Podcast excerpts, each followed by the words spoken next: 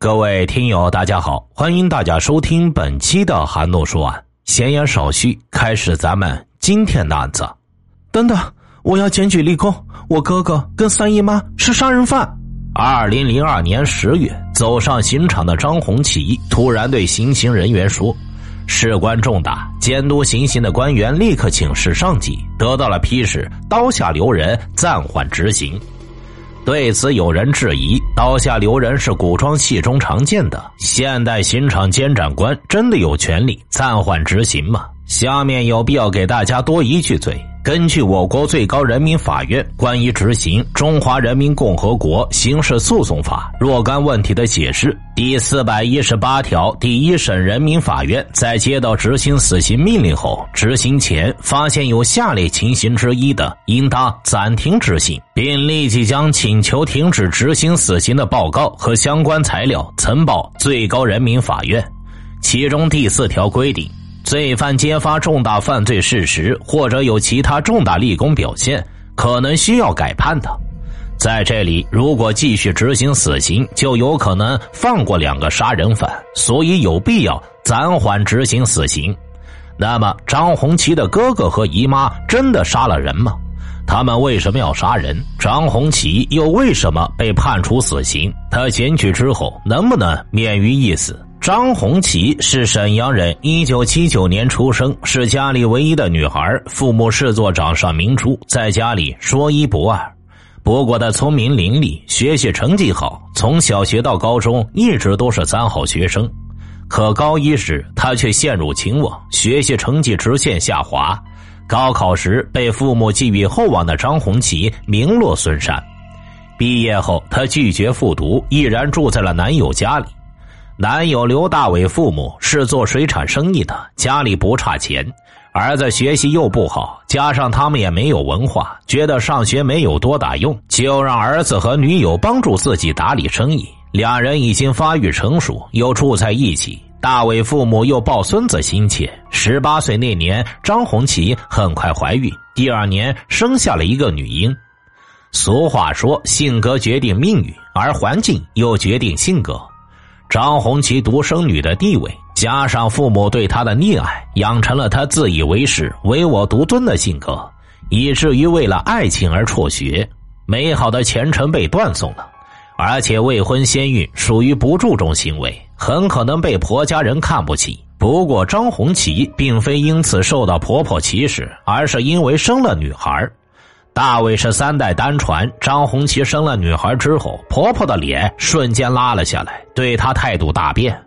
女孩生出不到半年，她就强迫儿媳断奶怀孕。然而做了 B 超之后，怀的还是女孩，婆婆希望流产，最后在婆婆的坚持下，她流产了。之后婆婆带她去算卦，三个卦都说她命里有五个女孩。如此一来，婆婆着急了。她想借腹生子。他们的水产公司有个叫白莲的离异少妇，时年二十八岁，是山西人。她人长得非常标致，因为丈夫出轨而离婚出走，到了大伟父母的水产店打工。而白莲离婚时已经为丈夫生了两个男孩。得知详情，婆婆打算让白莲为儿子生子。婆婆随即和白莲接触，经过商议达成协议，酬金十万元，条件是生子之后就要离开水产店。随后，白莲与大伟在一起不到一年，真的生下了一个男婴。不过，在孩子出生之前，这一切都是瞒着张红旗的。男婴出生后，婆婆才抱回家，说是抱养的。张红旗也理解婆婆的心情，心说抱养一个也好，省得再让婆婆生气，就接受了这个儿子。而白莲拿了十万元之后，暂时没有离开水产店，说要恢复一下身体再走。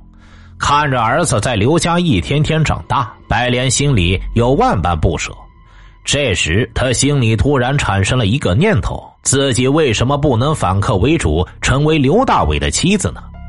其实分娩之后，刘大伟也有了几分不舍，原因是白莲更成熟，感情更细腻，更温柔体贴，不像妻子那么霸道。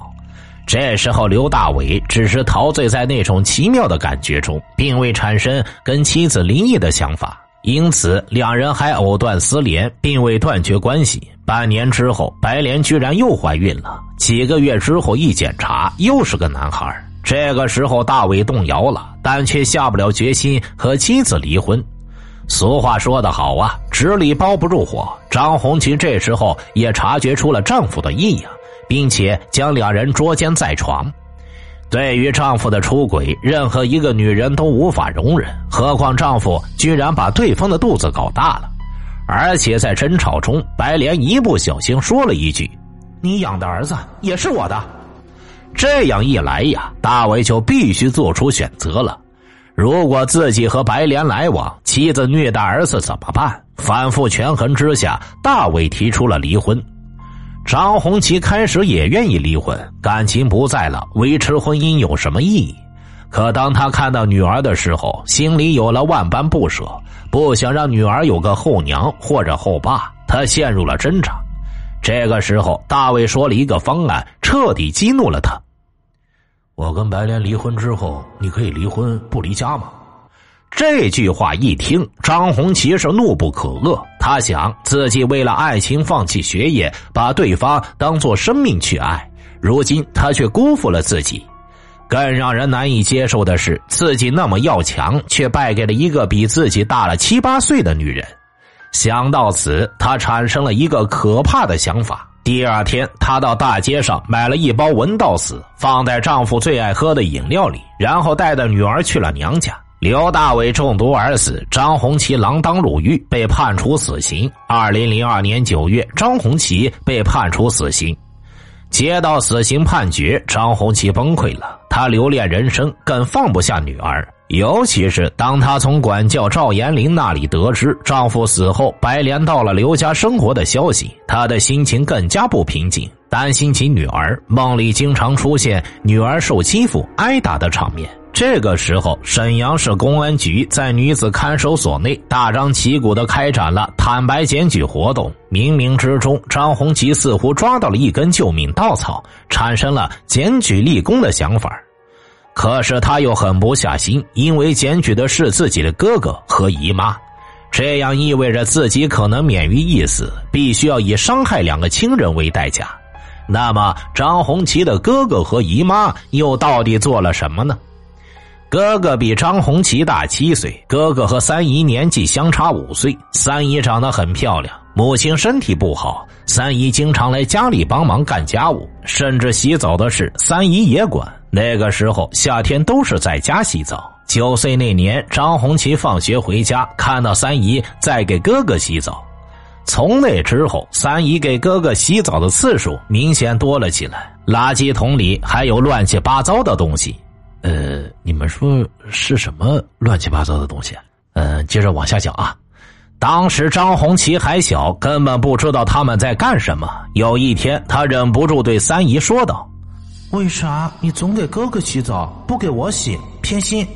三姨赶忙过来捂住他的嘴，给了他一包辣条，对他说：“不许乱讲，不然撕烂你的嘴。”两年后，三姨结婚了，哥哥没有去送亲，在家喝了很多酒，哭得非常的伤心，一天都没有起床。可是，在这之后，三姨还是会来到家里，偷偷给哥哥洗澡，不过都是出去洗。他们的事终于被三姨夫知道了，两人走进了民政局，办了离婚手续。从那之后，三姨和哥哥在一起的时候更多了。这时候，张红旗已经懂事。他才知道三姨和哥哥当年洗澡的秘密，张红旗的哥哥也敢做敢当，和三姨搬了出去，两人做起了夫妻。但是常言道，流言可以杀人，他们在沈阳无法立足，就到了盘锦，在那里租了间房子，开始了相濡以沫的生活。如果就这么下去，也算是一段佳话。可是后来悲剧还是发生了，这个悲剧源于三姨的儿子。原来三姨离婚之后，前夫不要孩子出去打工，儿子留给了三姨。三姨和哥哥干出这样大逆不道的事，也没有人愿意收留这孩子，因此孩子就跟着三姨和哥哥过。然而孩子当时已经懂事，并且知道他们之间的隐私，无法接受母亲和表哥。表哥希望他喊自己爸爸。但是孩子就是不开口，哪怕给钱也不行。有一次，孩子放学回来，看到两人在亲热，他端起一盆水倒在了床上。对此，哥哥选择了忍受，可是三姨心中充满了怨恨。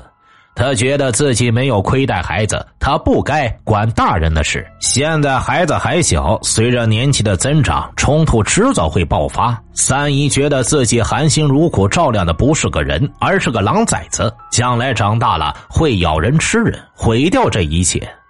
三姨于是一狠心，将孩子送到福利院。可是没有过一周，儿子又跑了回来。这次儿子痛哭流涕，发誓要乖乖的。对此，三姨很欣慰。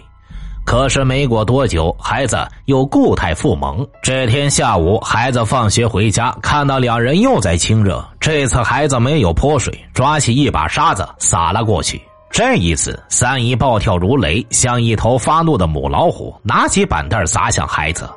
看到母亲发怒，孩子苦苦哀求。但是三姨已经被冲动的魔鬼控制，又顺手拿起了一把菜刀。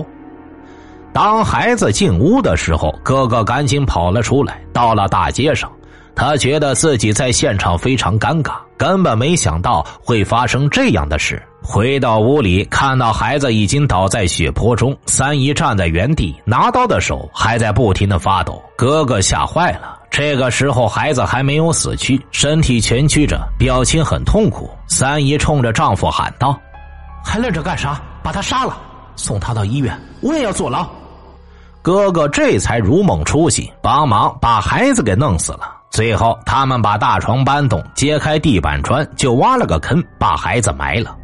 之后，三姨到派出所报了失踪，说儿子不见了。由于没有什么线索，派出所就将孩子登记为失踪人口。可是，在这之后，他们晚上总是做噩梦，睡不着觉。不得已，过了一段时间，他们又搬到了新民市，在那里租房住下，靠倒卖五常大米维持生计。尽管三姨交代哥哥要守口如瓶，但他还是忍不住将这个秘密告诉了妹妹张红旗。得知三姨杀了亲生儿子，张红旗惊得半天说不出话来。你，你们怎么，怎么能那么狠毒呢？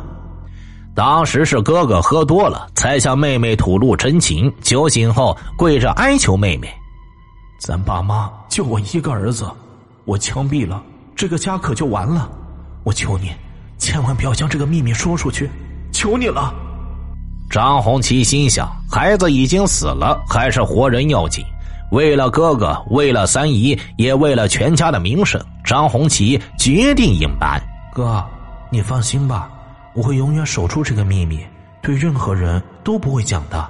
张红旗同情的摸着哥哥的脑袋，她说到做到，结婚后对丈夫都没有讲过。为了担心自己不小心说漏嘴，原来喜欢喝酒的张红旗从那时戒了酒。从此之后，他晚上睡觉也非常小心，生怕说梦话把这事给抖露出来。谁知道造化弄人呢？没曾想有一天，张红旗也成了杀人犯，被判死刑。经过激烈斗争，他决定检举哥哥和三姨。那么，张红旗为什么直到行刑的时候才说呢？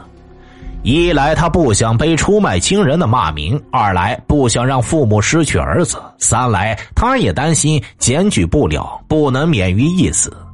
但是到了生死关头，他还是放不下自己的女儿，决定赌一把，向行刑人员表示自己要检举立功。随后，沈阳警方接到指示，随即传讯了张红旗的哥哥和三姨，弄清了案发的经过，也找到了男孩的遗骨。而张红旗积极检举他人违法犯罪有功，公安局、检察院、法院三方作出决定，张红旗由死刑减为死缓。消息传来，张红旗喜极而泣，他决心积极接受改造，争取早日走出监狱大门，和女儿团聚。